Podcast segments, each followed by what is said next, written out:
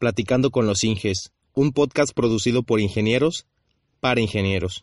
Este episodio de Platicando con los Inges está patrocinado por nuestros amigos de cursos y diplomados de Ingeniería Civil. Este año están ofreciendo cursos online de diseño de cimentaciones, diseño de elementos de mampostería, diseño de elementos de acero, diseño de elementos de concreto reforzado y SAP 2000.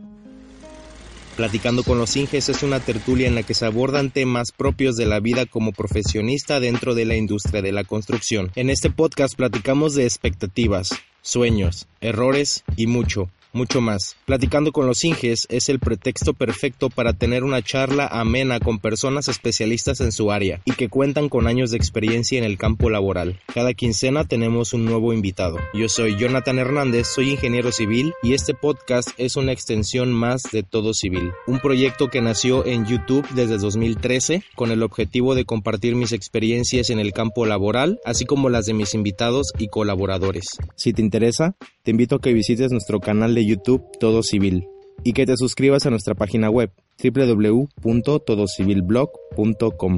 Sin más preámbulos, te dejo con el episodio de esta quincena. Hola, ¿qué tal civiles? Bienvenidos al episodio número 7 de Platicando con los Inges. Estos videos en los que grabo conversaciones completas con ingenieros, arquitectos o cualquier otro profesionista cuyo trabajo esté relacionado con la industria de la construcción. Para este video tuve la oportunidad de tener una conversación muy especial con la ingeniera Isamar Patricia Baseli Serino. Y digo especial porque es una de las pocas personas que conozco que puedo afirmar que aman su trabajo y el área de la ingeniería civil en la que se especializaron. Ella es especialista en el área de hidráulica. Y justo en este momento ella y yo estamos trabajando en un proyecto que servirá de guía para todos aquellos que estén interesados en trabajar en un futuro en esta área de la ingeniería civil, más específicamente en el área de proyectos, así que esténse atentos. En este episodio Isamar comparte con nosotros su experiencia en la universidad y sus inicios en el área de proyectos de una empresa y también lo que se siente el cambiar de giro, es decir, cambiar del área de proyectos a la residencia de obra y posteriormente a la supervisión de proyectos de hidráulica, llegando a ser superintendente de servicios y estando a cargo de supervisar el otro lado de los proyectos hidráulicos. Hablamos de eso y de mucho, mucho más. Comenzamos. Bien, si te diera un minuto para que te presentaras ante la audiencia de todo civil, ¿de qué manera lo harías? Mm, creo que iniciaría por mi nombre, eh, me llamo Isamar Patricia Baseli Serino, soy ingeniero civil eh, con especialidad en ingeniería hidráulica. Mm, estudié en el Instituto Tecnológico de Villahermosa. Eh. Muchas personas del Instituto Tecnológico nos ven. Sí. ¿Qué fue lo que te inspiró a ti a estudiar ingeniería civil? Bueno, es algo muy curioso porque yo no quería estudiar ingeniería civil. Como ya lo he platicado muchas veces, mm, no tenía ni idea de qué cosa era lo que yo quería hacer con mi vida. Como cualquier, cualquier adolescente, ¿no? Mm, resulta que mi papá empieza a trabajar en todo este ambiente, empieza a tener por ahí algunos este, pues, trabajillos con el ayuntamiento y me empiezo a envolver en, en, todo eso y digo, bueno, o sea, está padre, está bastante padre, pero pues no sé si es para mí. Al final me terminé influenciando de todo lo que mencionaba mi papá y dije, bueno, o sea, voy a intentarlo. Yo decía, si no me gusta, pues me salgo y no pasa nada. Pero conforme vas involucrándote en la carrera, te vas encontrando muchas cosas que van llamando tu atención, o en mi caso llamó, llamaron muchas cosas la atención y decidí que eso era lo que quería hacer. Antes de que te vieras influenciada por las cosas que veías o los trabajos en los que estaba tu papá, ¿qué cosas te llamaban la atención? No sé, no, mm, como que nunca me había planteado muy bien qué cosa era lo que quería hacer, ¿no? O sea, no soy una persona tampoco creativa que yo diga, ay, voy a dedicarme a las artes o cosas así, ¿no? Entonces, esa parte a mí no se me da. Era muy hábil en las matemáticas, matemáticas, física, química, en la preparatoria, entonces creo que por ahí más o menos iba el, el asunto. No tenía una carrera definida. la verdad, y me agobiaba como cualquier persona eh, estar pensando qué es lo que quería yo hacer, porque me tenían muy metida la idea de que a lo que me fuera a dedicar, eso iba a ser. O sea, toda mi vida me voy a dedicar a eso. Entonces decidí mejor mm, irme por algo que ya conocía, no por algo que fuera como totalmente ajeno a mí. Porque personalmente a mí eso no me gusta. No, no me gusta hacer cosas que no tengo ni idea de qué se tratan, sino como que si ya tengo una idea de qué es, pues por ahí voy, ¿no? Como quien dice, te lanzaste a la segura. Como viste un ambiente laboral, pues familiar, y te lanzaste por ello. Sí. Y bueno, ya una vez que estabas estudiando ya dentro de la universidad, em, ¿qué materias te gustaron más? ¿Cuál fue tu experiencia? Bueno, como todo, entras a la universidad, tienes tronco común. Entonces, yo creo que a todo el mundo nos aburre esa parte, ¿no? Cuando empiezan las materias de este, la carrera, Em, te, empiezas a dar cuenta qué especialidades hay, ¿no? Em, mecánica de suelos, estructuras, hidráulica, que esos son como en, muy general carreteras también. Entonces yo me di cuenta que no era mala ni en estructuras ni en hidráulica.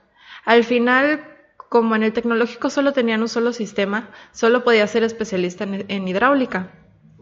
Esto debido a los sucesos que se presentaron aquí en Villahermosa, que fue la inundación de 2007, y se dieron cuenta de que, oye, ¿quién sabe hidráulica fluvial? o hidráulica de ríos. Y, es así como que no, pues no, no tenemos ingenieros que sean especialistas en eso. Y pum, meten a la carrera a este, esas, especialidades. para que pues...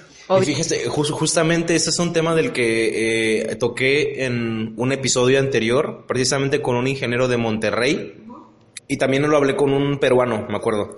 Hablábamos sobre esta, este enfoque hacia el área de las estructuras que tiene la carrera de ingeniería civil en la mayoría de las universidades. Está como muy marcado el área de estructuras en esta carrera. Estructuras y construcción. Y yo siempre he pensado que ahí es donde está como el, el hilo negro, porque la gente tiene esa, esa visión de que solo eso es, es, ingeniería civil y es algo que yo siempre ando peleando y por ejemplo en el video anterior que tenemos es donde hablo, o sea, ingeniería civil no solo se refiere a construcción ni a estructuras, hay muchas, muchas, muchas, muchas especialidades más. Entonces, eh, eh, es, se va haciendo como una cadenita todo eso. Y es que es lo que primero se ve. Tú buscas en Google ingeniero civil y lo primero que te sale es esta imagen. Y pones, pones imágenes o ingeniero civil, te sale así el tipo con su casco, con, con todo su equipo. Un trabajo meramente que de campo. Ajá, de campo, con sus planos. Y tú dices, ah, sí, eso es ingeniería civil, pero no es cierto. Es la punta del iceberg. Sí, si leen mi anécdota, lean mi anécdota. sí, en, en el blog Ahí es donde les coloco de que solo, se, solo están enfocados hacia los poderosos ingenieros de campo y no es cierto porque todos, todos, todos los ingenieros que están detrás de ese plano, este, que pues los poderosos ingenieros de campo tienen, ¿no? Tampoco es que me caigan mal los ingenieros de campo porque en su momento creo que a todos nos ha tocado estar en ese papel. Sin embargo, me di cuenta que a mí me gustaba más estar del otro lado, tener como esa parte analítica y tener el proceso de cómo se hacen las cosas antes de ejecutarlas. Claro. Y a raíz de todo esto, bueno, yo creo que ya para cuando se haya publicado este video, en el canal habrá eh, un par de videos sobre las jerarquías de la construcción, sobre las jerarquías que existen en la industria de la construcción, en empresas constructoras, empresas de proyectos todas estas partes y este, todas estas cosas se las voy a dejar aquí en una, en una etiqueta, en una, ¿cómo se llaman esas cositas que salen? se las voy a dejar aquí en alguna sugerencia en la esquina de este video para que vayan y lo, y lo, chequen porque sí hay que contextualizar a las personas de cuáles son las áreas de oportunidad de un ingeniero civil. Y por supuesto que está el área de eh, son básicamente tres pasos tres pasos, simple, si lo quieres ver de forma breve y simple, que son la planeación, que viene, ahí viene todo lo de diseño, eh, todos los preparativos, de ahí viene la, em, la construcción, que es ya el, el, ejecutar todo eso que planeaste, todo el proyecto, todo eso, viene ahí la ejecución. Y después viene el mantenimiento. Entonces son esas tres. Dentro del mantenimiento también puede existir las demoliciones. Entonces no sería planeación, sería proyección. Proyección, es que... Es, que planeación, bueno, es que yo creo que planeación va más en conjunto hacia la ejecución. Yo, yo, no puedo agarrar en el proyecto y decir, ah, voy a planear esto, no, o sea, tú agarras, lo proyectas y, y lo plasmas. Sí, pero como tal la planeación, si nos vamos a definición, eh, se ya, ya te vi la cara de que te estoy retando, pero. Qué grosero. planeación también. Está... Ya, senté, ya viste, Planeación, ahí te va. Corto, mediano o largo plazo. En una obra manejamos más el corto plazo porque nos metemos y nos metemos a ver nuestros cronogramas, nuestros presupuestos, todo esto y vemos, nos va a dar el tiempo para hacer cierta actividad pero ahí estás planeando, pero no entra ¿Qué haces? dentro de la proyección. ¿Qué haces en la proyección? ¿No planeas? No. Sí. No. Planeas acciones que se van a hacer en un futuro. Para hacer el cronograma de actividades o el diagrama este de... Sí, pero yo no tengo mucho en cuenta cuando yo proyecto, yo no tengo tanto, o sea, yo lo primero que tomo en cuenta no es así como que, ah, ¿cuánto va a ser el tiempo de ejecución? Ah, ¿cuánto va a ser? Escúchame. Ay, perdón. con el micrófono. Cuando tú proyectas, tú lo primero que haces que es atacar lo que mm, eh, eh, la problemática, ¿no? La atacas. Eso de la planeación en cuanto a tiempo ya entra dentro de las especificaciones que está manejando la persona que te está contratando para que tú elabores esa proyección. ¿Estamos de acuerdo? Sí, sí, sí, sí, sí. Entonces yo, yo solo voy a plasmar lo que, ¿cómo se llama? La, el proyecto, pues, o la alternativa que yo estoy proponiendo para solucionar eso. ¿Sí? Después viene la planeación y decir, bueno, yo ya proyecté esto, mm, vamos a hablar de espigones o, o de recubrimientos, ¿no? Entonces yo digo, bueno, ya proyecté este recubrimiento y ya después de que ya lo proyecté, ya supe de qué manera lo voy a hacer, cómo, cómo quiero que se construya. Ya después de todo eso me paso a analizar y decir, bueno, ahora voy a ver cómo va a ser el proceso constructivo y ahí sí entra cuánto tiempo se van a tardar en, eh, poner este, o en poder hacer este proyecto. Pero eso no entra directamente dentro de la proyección, ¿estamos de acuerdo? Entonces yo creo que ahí sí hay que manejarlo un poquito como diferente este, ese término, porque dentro de mi proyección que estoy haciendo, sí, tengo un tiempo delimitado, pero ese yo no lo planteo, ese me lo plantea otra persona, otra dependencia, y en cuanto a eso yo me tengo que ajustar a lo que ellos me pidan. Sí, a lo que yo me refiero es no tanto por empresas, cada quien va a tener una responsabilidad, si nos vamos a, poner a verlo como empresas diferentes Va a haber personas que estén, yo me refiero a etapas, a las etapas de una obra, de cualquier proyecto de ingeniería. Siempre va a haber tres, si lo vemos muy por encima del iceberg. De esas tres se van a ir desarrollando muchas más, algunas dentro de, debajo del nivel del agua, del iceberg, estamos viendo una imagen de un iceberg, debajo del, nivel del mar, este, abajo habrá ramificaciones, habrá partes que se entrelacen unas entre, Por eso, Pero lo acabas de decir tú, eso es en cuanto a la obra. Un proyecto, un proyecto en general. Yo estoy hablando de proyecto. Que tú desde que tú no vas al sitio, o sea, bueno, es que incluso para poder, para poder proyectar vas al sitio a visitarlo, no me dejarás mentir. Entonces yo creo que lo vamos a dejar esta, esta duda para que vamos a abrir el tema de debate. Ustedes, ingenieros que nos están viendo, ¿desde dónde verían es de estas tres fases que les quiero explicar? Se los voy a poner igual aquí en, en un diagramita. Esta es mi idea. Tres fases. Yo la llamo planeación, después viene ejecución y luego viene el mantenimiento. ¿Ok? Y de esas tres fases pues se van a deslindar o van a nacer cierta, eh, cierto tipo o, áreas de oportunidad de trabajo o distintas áreas de la ingeniería civil para poder, en cuanto a etapas en la industria de la construcción para cualquier proyecto. ¿Sí? Tú dices que la primera etapa, la primera fase, debería llamarse proyección. en lugar de planeación. Sí. Ok, vamos a dejar ese, esa duda y que nos lo respondan en los comentarios. Estabas, ya se me olvidó lo que me comentaste hace rato. ¿Te gustaban las, eh, las, las estructuras y la hidráulica? Ajá, o sea, no, no me gustaban, pero me di cuenta que nunca fui mala en eso. Ingeniero Relay, un saludo, siempre saqué 100 en esos exámenes. no, este, o sea, me di cuenta que no era nada complicado. O, en mi caso nunca fue algo así como que me, me causara mucho conflicto o mucho estrés, entonces, y, y hidráulica tampoco. ¿Qué sucede? Que me di cuenta que las estructuras ya es algo que está determinado, ¿no? Ya, ya viene como en receta, ya te dicen así como que, bueno, tanto es por el factor de tanto y, y, le pones esto, ¿no? O si tienes esta característica, es recomendable colocarle esto en cuanto a cero, en cuanto a concreto, todas esas cosas, ¿no? Entonces, para mí se me hizo algo como muy, como que todo el mundo lo sabe, ¿no? Tampoco es como que... O está al alcance de más personas. Ajá, está al alcance de más personas. Tampoco es como que yo sea de que, ay, o sea, voy a retar a la vida y al mundo y, quiero descubrir eh, todo, ¿no? Sino simplemente se me hizo algo como más interesante el hecho de la hidráulica, el hecho que tú puedas manipular ciertos factores y, el y poder predecir un comportamiento. Entonces a mí eso es lo que me llamó mucho, mucho la atención, el poder decir en mi entendimiento y en mi, y en mi mano está saber y poderle expresar a las personas o al mundo, a, quien quieras, este, cómo se va a comportar, qué comportamiento va a tener, por qué pasa eso, si hago esto, en qué afecta, si, si esto no lo hago, eh, de qué otra manera afecta. O sea, todas esas variaciones fue lo que a mí me gustó mucho. Que estamos de acuerdo que en la universidad no me enseñaron tal cual hidráulica de ríos o ingeniería en hidráulica de ríos. Me enseñaron hidráulica muy general, lo que a todo mundo nos enseña, ¿no?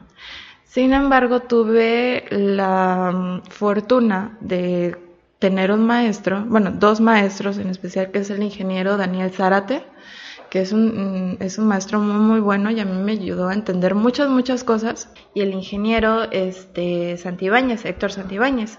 Entonces, con el primero que me topé hidráulica básica fue con el ingeniero este, Zárate. Entonces, él, él me ayudó a entender muchas, muchas cosas y, y como que le dio esta chispa o sea, me dio como esta chispa de decir, oye, o sea, no, no, no, no soy mala en esto y, y, me gusta. Y la manera en la que él enseñaba era una manera así como, a, mí me gustaba, mis compañeros eran así como que, es que lo odiamos, porque él era que se, se ponía en el pizarrón y empezaba a escribir y te empezaba a decir, es que es esto, esto, esto, esto y esto y esto, y, y pasa por esto y esto es así, pero lo decía de una manera en que si tantito pasaba la mosca y te distraías, ya, no, no entendiste nada. Yo odiaba ese tipo de maestro. Entonces, a, mí me encantaba, a mí me encantaba su manera de cómo, cómo llevaba la clase. Además que es una excelente persona y, él me inspiró. ¿Qué pasa? Que hay una materia eh, más adelante en la carrera que se llama algo de hidráulica de puentes, una cosa así. Y ahí es donde empecé a ver lo de puentes, socavaciones, en pilas y todas estas cuestiones con el ingeniero Héctor Santibáñez. Entonces, un día el ingeniero Héctor este, nos empieza a dar unos ejercicios de cómo, eh, cómo calcular la socavación que se presenta en las pilas y, y, lo empieza a explicar de una manera que yo dije, bueno, o sea, no es la manera del ingeniero Zárate, pero pues es una manera muy clara, muy concisa, pero ese maestro sí era así como que te explicaba pasito a pasito, pasito a pasito. En su momento me desesperé mucho porque yo decía, o sea, es más que obvio que eso pasa por, por esto, pero había muchos compañeros que a lo mejor sí necesitaban como esa, ese repaso de algo, ¿no? Entonces, creo que ellos dos fueron los que me ayudaron mucho a poderle tener ese, como ese feeling o ese gusto por la hidráulica. Ahí fue cuando ya decidiste por la hidráulica. Sí. Siempre con todos los invitados hablo sobre las prácticas profesionales, porque siempre me preguntan todos de qué manera pueden empezar a trabajar si son estudiantes. Y ese es una esa es la pregunta de oro. ¿Cómo consigo un trabajo? ¿O cómo consigo ese chance? Siendo novato. siendo novato eh, o estando todavía en clases. ¿Cómo puedo hacerlo? Mm, ¿Sabes qué pasa? Siempre, y es algo que platico mucho contigo, siempre es cuestión de la actitud de la persona. podrías, podrás ser el más chingón de la escuela y sacar puros dieces y todo, pero siempre es la actitud de, tuya, ¿no? Entonces, ¿qué pasa? Yo di mis mm, prácticas profesionales, porque hay algo que le llamaban servicio social, una cosa así. Servicio social yo lo di en ITIFE, que se dan, son los que llevan todas las escuelas y mantenimientos, construcciones de escuelas y así. Entonces, ahí me di, ahí me di cuenta también que esto de supervisión en, directamente en la construcción no era para mí. No, no es para mí, no, no, no, no es que no me gustaba, pero no le encontraba así como que algo, algo que llamara mi atención. Entonces, damos las, este, terminé de dar mi servicio social. Yo particularmente decidí que quería llevar mi residencia profesional sin ninguna materia, porque a mí me daba mucha flojera realmente eso de ir un ratito a la residencia y ya de ahí tenerme que regresar a la escuela. Entonces, eh, yo no quería que fuera así. Entonces, ¿Muchos lo, muchos lo hicieron así? Eh, muy pocos. De, de mi carrera creo que muy pocos. Al caso creo que de los treinta y tantos que ya quedábamos al final, solo quizás como diez lo hicimos así.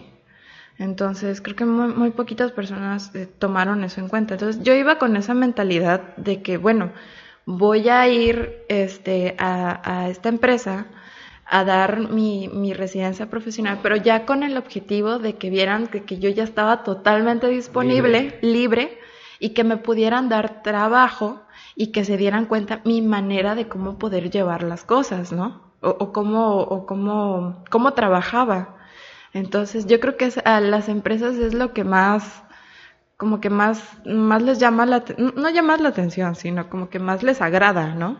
Que una persona no, no, no sea de que le vas a, le vas a dar algo así como que muy mínimo de trabajo, o que no te va a ayudar en nada y que nada más lo vas a tener ahí sentado porque tiene que cumplir cuatro horas nada más. ¿no? Es la disponibilidad de tiempo. Claro, la disponibilidad de tiempo que tú tengas. Entonces, eso es, es clave, es muy, muy importante eso, porque tiempo después me tocó estar de ese otro lado, ¿no? Y, me di cuenta que eso era bastante, bastante sencillo. Entonces, podríamos resumir que para que te puedan dar empleo, luego, luego, o dando tus prácticas profesionales, sería la disponibilidad de tiempo que tú tengas y con la actitud con la que tú vayas a la empresa y, y la manera en la que tú trabajes, ¿no? O sea, que seas una persona que tenga iniciativa, que tenga como esa chispa por el trabajo, que no estés ahí sentado y te estén y esperando a que te que te den trabajo, sino que tú estés ahí de metiche y salamero. Por ejemplo, a mí eso es algo que siempre me, me molestan mucho por eso, porque yo siempre estoy ahí, ahí, ahí, este, molestando a las personas y diciendo, oye, ¿en qué te ayudo? ¿En qué necesito? O si ya estoy del otro lado y, y necesito algo, estoy, oye, ya lo tienes, oye, ya lo tienes, oye, ya lo tienes. Entonces creo que es algo que me, me ayudó mucho en ese, en ese sentido. ¿Qué nos puedes decir acerca de los trabajos en los que has estado?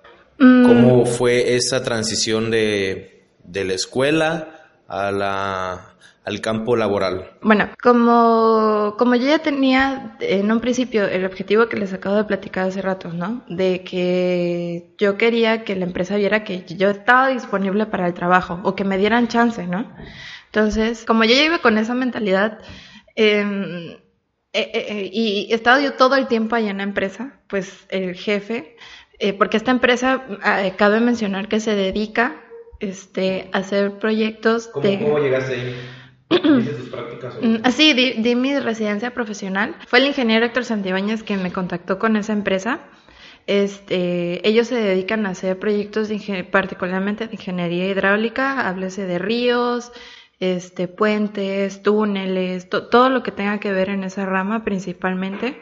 Este, tienen el área de proyectos y tienen el área de supervisión, ¿no? Entonces yo llegué a esa empresa, hablé con los jefes y les dije, mire, ¿sabe qué? Soy fulanita de tal, me interesa esta área. O sea, yo fui ya específicamente a, porque me interesaba esa área. Eso también es bien importante. Porque ya conocías a qué, Ajá. A más o menos porque a qué hice ibas, mi ¿no? investigación previa, ¿no? O sea, como cualquier cosa y como lo mencioné igual, no me gusta llegar así a un lugar y no saber nada. Entonces yo hice mi investigación previa de quién era esa empresa, a qué se dedicaban, quiénes eran los dueños, o sea, algo muy superficial, ¿no? Sí, pero, pero de una u otra manera te da como esa ventaja de decir, mm, que, que, la empresa se vea que tú estás interesado en, en ellos, ¿no?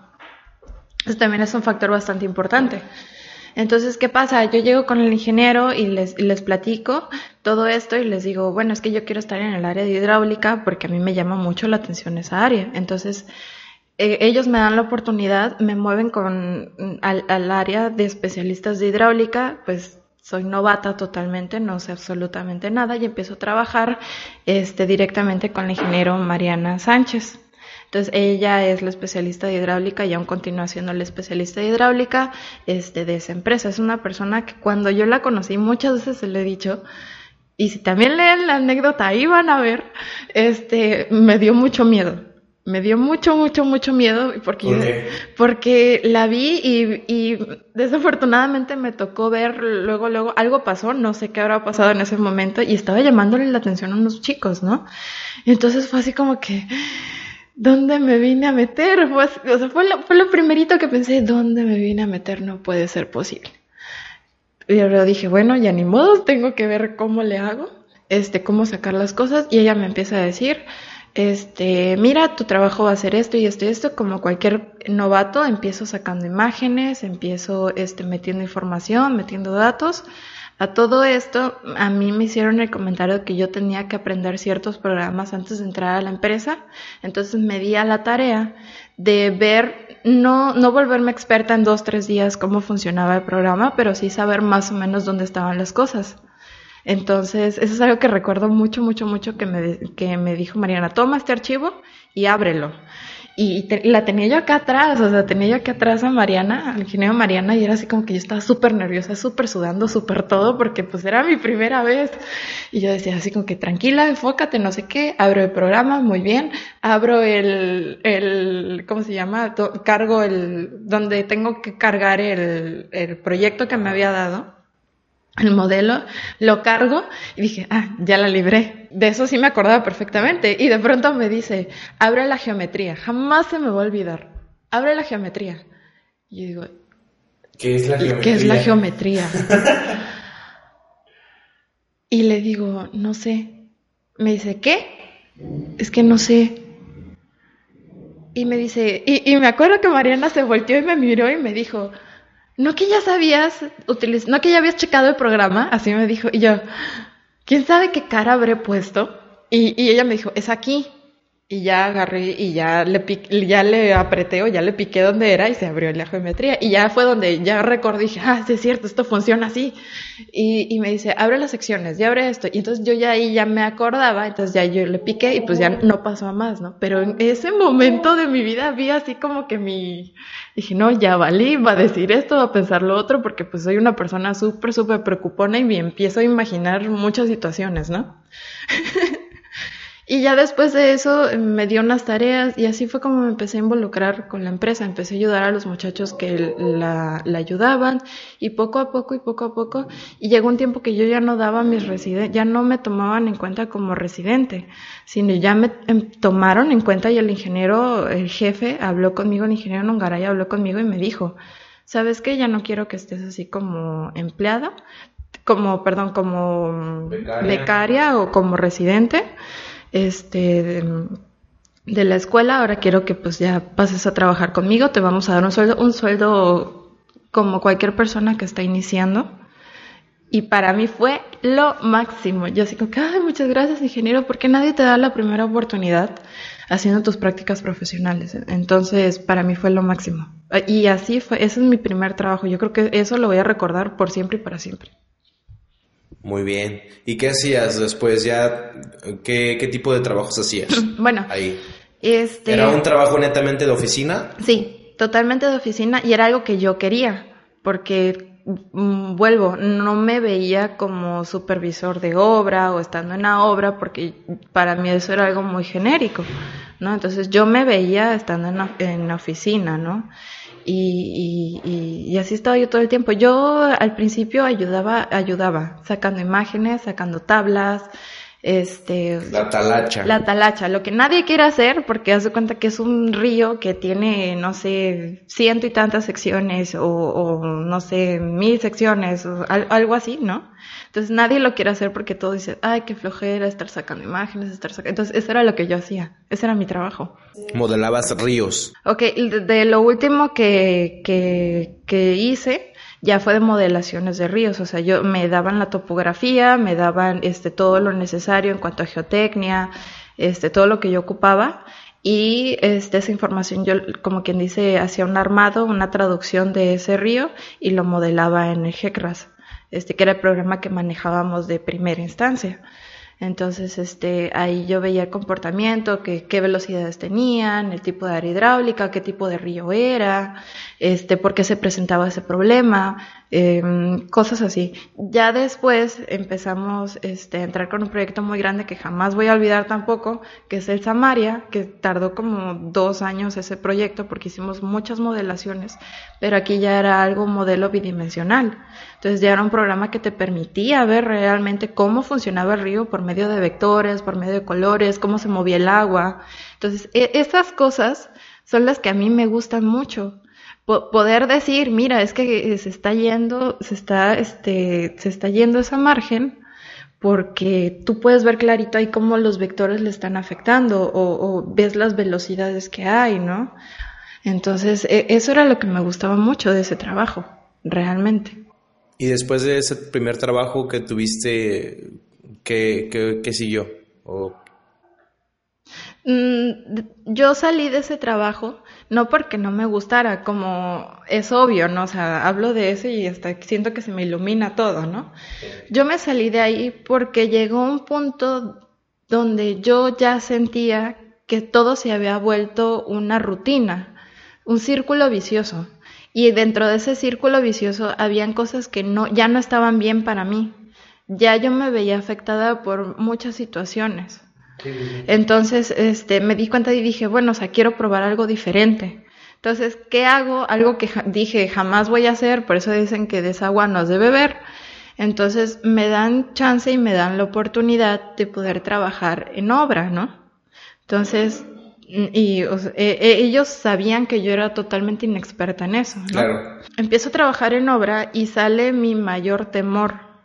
¿Cuál era? Interactuar con las personas interactuar con la gente, porque pues yo en mi otro trabajo estaba encerrada en mis cuatro paredes y, pues con, ahora sí con la única persona que tenía yo contacto pues era con mi jefa, era con Mariana, con la que veía yo muchas cosas, que al final con ella tuve tengo hasta ahorita una muy buena amistad. Entonces, yo ya no, yo ya no tenía ese contacto con la gente, entre este otro trabajo y chin, o sea, tengo que hablarle a la gente, a los trabajadores. Tengo que hablar. Tengo que hablar, o sea, tengo que hablar con la gente, tengo que hablar con los trabajadores. Y aquí pasa algo que, que yo decía de no puede ser, no quiero, oye, perdón, no puede ser, no quiero hacerlo, ¿no? Porque me, me daba mucho miedo, mucho, mucho miedo. Porque en la obra tú ya lo sabes, o sea, estás totalmente en contacto con la gente y gente te habla y te marcan y, oye, ingeniero, ¿qué hacemos? Oye, entonces, a mí me daba miedo porque yo no sabía para empezar ni el proceso constructivo, ni, ni nada, nada, nada, nada, nada. Aprendí mucho, o sea, trabajé ahí un corto tiempo, un periodo muy, muy cortito.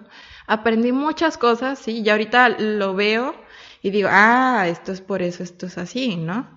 Y conocí mucha gente también. Entonces ahí me di cuenta de que más que miedo era inseguridad la que yo tenía. Y, y, ahora me puedo expresar bastante bien con las personas, ¿no? Entonces salgo de ese trabajo y tuve la fortuna de que entro a otro, donde aquí yo estaba del otro lado vuelvo a estar en, en el área de, de, proyectos en cuanto a hidráulica, o, de ríos, o cosas de ríos, pero este, ¿cómo se llama? Ya, ya del otro lado, ¿no? Ya no como haciendo el proyecto, sino como supervisándolo. Esta parte de supervisión, en, eh, ahí entro como superintendente de servicios. Este, y ya, ya estoy del otro lado, ¿no? Igual, lo que ya, ya este miedo que yo tenía de poder estar trabajando o estarme comunicando con la gente, ya no era tanto, pero aquí mi otro temor era de que ahora todo se me iba a venir a mí. O sea, todo, todo, todo, y yo decía, si algo sale mal, si, si lo que sea, van a venir conmigo. Entonces, ¿qué pasa? No, no, no hay problema si dentro de la misma empresa ellos están haciendo el proyecto, no hay problema, porque ahí mismo estás en comunicación y puedes estar, o sea, no es lo mismo que tú agarres el teléfono y estés molestando a la gente a que ya estés así como que en persona y decir, oye, ¿sabes qué? Necesito la información porque esto, esto y esto y esto, ¿no? Entonces, ese fue yo creo que uno de los mayores retos que tuve que haber enfrentado porque la empresa que estaba haciendo el proyecto pues no estaba directamente Vamos a hablar tal cual como el proyecto, la elaboración, ya cosas de gabinete, ¿no? Ya no estaba directamente donde nosotros estábamos, entonces todo era por teléfono. Y no solo era que yo tuviera que estar rindiendo cuentas a la dependencia que nos había contratado, sino yo también tenía que estar rindiendo cuentas a mi empresa y mi empresa me decía, oye, ¿por qué no ha pasado esto? ¿Por qué, por qué no este, han hecho esto? Y dices, no, es que pues es, fulanito no lo, no lo ha entregado, ¿no? O todavía no lo han pasado, o, o, me dijeron que la otra semana, y yo ya tenía la dependencia del otro lado diciendo, oye, yo lo quiero, dámelo, dámelo, pásame algo, pásame, no te voy a pasar este, estimaciones, no te voy a pasar, o sea, todos estos factores se revuelven y aquí es donde tú entras como en, ¿qué hago?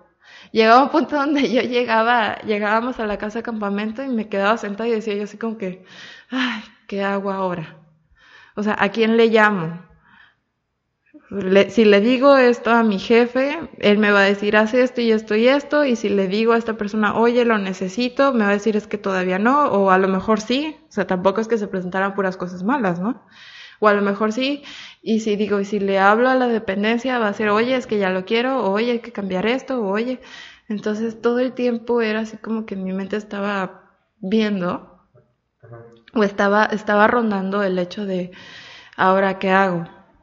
Y en ese trabajo específicamente, ¿qué cosas supervisabas? ¿Supervisabas actividades? Porque si tú me dices a mí, yo he trabajado directamente en una obra, si tú me dices a mí, el supervisor yo me imagino a la persona que viene y me supervisa a mí como contratista em, las actividades eh, de ejecución, que si un concepto, no sé, un colado, o un despalme, o un esto, o sea, meramente este, construir, o sea, actividades de construcción, pero ¿tú qué supervisabas? Bueno, yo como superintendente de servicios, mi trabajo era ver que a la persona que se le había contratado para realizar el proyecto, en primera instancia en campo, ¿no? Vamos a dividirnos así como viene un catálogo de conceptos, ¿no? Primero son las cosas de campo y ya de ahí vienen los trabajos de gabinete. Entonces, en campo, yo tenía que ir al lugar donde se estaba realizando o se iba a realizar el proyecto y ver que ya hubieran levantado la topografía, que ya hubieran hecho los sondeos, que ya hubieran hecho todo lo que se necesitaba. Ese era mi trabajo este, ver que esa empresa ya había hecho los trabajos y tomar evidencias, tomar fotos, muchas, muchas, muchas fotos. Eso lo aprendí también. Hay que tomar muchas, muchas, muchas fotos de todos los ángulos posibles. Porque nunca vas, nunca, sabes, para qué los ocupas. Nunca sabes qué es lo que quiere, qué es lo que se quiere ver. Sí. Y, pues eso de estarle adivinando a la gente, como que no. Entonces ya mejor te preves y tomas muchas, muchas, muchas fotos. Ese era mi trabajo de campo estar supervisando este en, en el área de, perdón, estar supervisando los trabajos de campo y que se cumplieran. Algo muy importante y lo que las dependencias siempre toman en cuenta es, son las especificaciones del proyecto. No es que tú dices, ah, mira, es que yo lo sé hacer así. No, o sea, sí, está bien, lo debes hacer así, pero yo como dependencia no lo quiero así, yo lo quiero de esta manera y pues ellos te están pagando, ¿no? Tú, tú haces lo que el cliente te diga. Claro. Entonces, ese, esa será una de las principales funciones.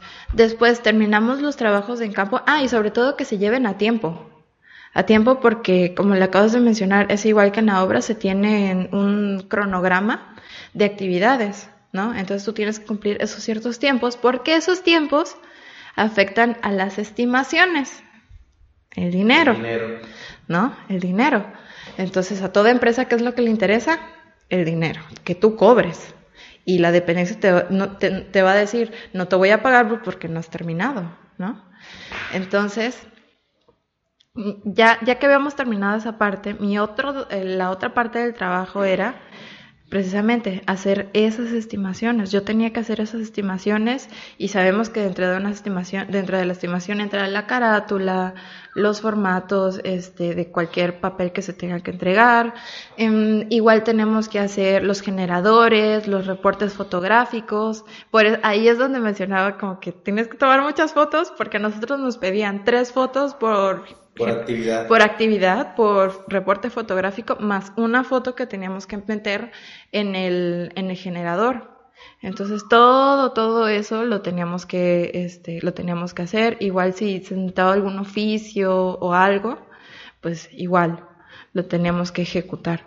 Y teníamos que ir con el residente y hablarlo y, y eso también es bien importante, la manera y la actitud como llegues ante esta persona, ¿no? Todo mundo hay que tenerlo en cuenta que el residente de, de cualquier cosa, ya sea de obra o de proyecto, lo que sea, él es tu, o sea, él te va a decir sí o no, si pasa o si no. Entonces, es muy importante la actitud con la que llegues tú hacia esa persona, porque no es lo mismo que tú digas, oye, ingeniero, no sé qué, este, vamos a, esto lo voy a hacer así porque, pues, porque yo quiero, ¿no? A que tú llegues con el ingeniero, ay, ingeniero, este, pues mire, esto es lo que estamos trabajando. Entonces, ahí cambian mucho las actitudes y mucho, mucho la manera en cómo vas a ir llevando tu contrato. ¿no? Entonces, es bien importante llevarla bien con todos, la verdad. Ok, entonces, desde tu punto de vista, ¿crees eh, que la ingeniería civil es una carrera que te ofrece trabajo en diferentes áreas? Sí. ¿Tú cómo lo ves? Sí, es este una carrera. O sea que si de repente ocurre alguna cosa que se te recortan o tú decides voluntariamente irte de una empresa, ¿es fácil encontrar trabajo? Sí y no. ¿Por qué? Porque, y es algo que me pasa, este, que me pasó mucho, de decir, sí tengo, soy ingeniero civil, pero la experiencia en lo que tengas tiene mucho que ver, ¿no? En este caso, em, la experiencia que tengo en el área de proyectos en cuanto a ríos me ayudó a poder encontrar este otro empleo, ¿no? Como superintendente, pero tiene mucho que ver porque va dentro de la misma rama. Si yo quisiera eh, tomar un trabajo de supervisor pero en obra me va a costar un poco más de trabajo porque si tú te vas a internet a donde quieras y lees las especificaciones que ellos necesitan siempre te van a decir de dos a tres años con experiencia en tal cosa ¿no? y pues yo no puedo ir y decir ay mira tengo experiencia muy breve en esto porque a ellos no pues como, como quien dice, no les va a interesar eso hay empresas que se avientan el tiro y que dicen, oye, ¿sabes qué? Sí, necesito ingeniero civil. No me importa en qué seas especialista. O no me importa en qué tengas experiencia. Yo necesito un ingeniero civil. Y aquí mucho tiene que ver, igual, otra vez regreso a la actitud con la que tú tomes ese trabajo. Claro. ¿No? O sea, pero sí puedes encontrar trabajo siendo ingeniero civil, te abren muchas puertas, pero mucho tiene que ver en qué te especializas o, o en, y, y en qué has estado trabajando, en qué tienes experiencia. Nadie te dice que no puedas hacer de todo. esto, eh, por eso me gusta esta carrera, porque puedes hacer todo, todo, todo, todo, todo. Eh, ¿Qué es lo que sigue para Isamar Baselis? ¿Qué es, qué, ¿Cuáles son como tus expectativas de forma profesional? ¿Qué área te gustaría? ¿Te gustaría volver a incursionar en otra área distinta? No lo sé, tal vez diseño de estructuras o geotecnia, no lo sé, o seguir como trabajando en esta área de hidráulica que ya tienes bastante experiencia y que sobre todo que te encanta. Sí, a mí me gustaría seguir en esta rama, o sea, ya, ya estuve de los dos lados, ¿no? Tanto como haciendo el proyecto como supervisándolo. Entonces, a mí me gustaría seguir en esta misma rama. Digo, tampoco es que le haga yo el feo a llevar algo administrativo, porque también me gusta eh, toda esa parte administrativa, no me molesta, no me molesta estar en oficina. pero sí me gustaría llevar esta misma línea porque para mí es como un conjunto de varias ingenierías, porque igual dentro de todo esto también aparte que estoy viendo un río, a lo mejor se necesita diseñar un puente y tengo que estar involucrada en, los de puente y sabemos que para hacer estudios de hidráulica también necesito estar involucrado, tener conocimientos amplios en geotecnia. Entonces, por eso topografía para interpretar sobre exacto, para poder interpretar todas esas variantes a las que me enfrento. Entonces, por eso particularmente es que a mí me gusta la ingeniería hidráulica de ríos, porque me permite agarrar de, un, poquito de todo, todos los conocimientos que, que, se tiene de la ingeniería y poderlos unir eh, y ponerlos poner en conjunto y llegar a algo pues mejor, ¿no? Algo más grande. Entonces, a mí sí me gustaría seguir en esta línea. Igual tengo pensado, digo, no es algo que vaya a pasar mañana, pero tengo pensado estudiar mi maestría, es algo que sí, sí, este, pues ya, ya le puse como más, ajá, ya, ya le eché más el ojito a eso, porque digo, si ya vi varias situaciones, ¿por qué no intentarlo y, y, estudiar más y especializarme más sobre eso? Al final, al, al fin y al cabo, lo que le interesa igual a las empresas es la preparación que tú tengas, que sabemos que un papel no lo es todo, pero sí, sí te toman bastante en cuenta eso, ¿no? ¿Cómo te pueden encontrar las personas que nos están viendo en este momento en redes sociales? Bueno, en redes sociales síganme en mi Instagram, este, como Isa Baselis, I-S-A Baselis, pues con B de bueno, A-C-E-L-I-S. Ok, lo vamos a poner también tus cuentas en la descripción de este video. Instagram, Facebook. En Facebook es Isamar Baselis, está muy fácil. Perfecto. Y bueno, para terminar, un consejo que le darías a las personas que nos ven, que tienen dudas sobre si estudiar o no esta carrera. Un consejo que les podría ayudar. Ay, caray. Puede ser eh, para estudiantes o para recién egresados. Creo que, sí tendría que ser como dos, ¿no? Ah, bueno, dos Bueno, para estudiantes sería Hay una, si lo puedo mencionar muy rapidito, hay una chica que me escribió en Instagram, ahorita no me acuerdo cómo se llama. No la quemes. Perdón. no, me acuerdo. Este, ella, ella me escribió y me dijo así como que muchas dudas que ella tenía sobre la carrera, si valía la pena pues la remuneración, que es lo primerito que te preguntan. sobre la remuneración de, pues, de la carrera, ¿no? De, la ingeniería civil. Y yo les diría que se atrevieran, que se animaran y como cualquier cosa, si no te gusta o si ves que de plano no es para ti, no pasa nada si decides no hacerlo. No es como que, mm, no sé, no, no, te vas a morir por, por dejarlo. Al contrario, va a ser algo que te va a beneficiar a ti.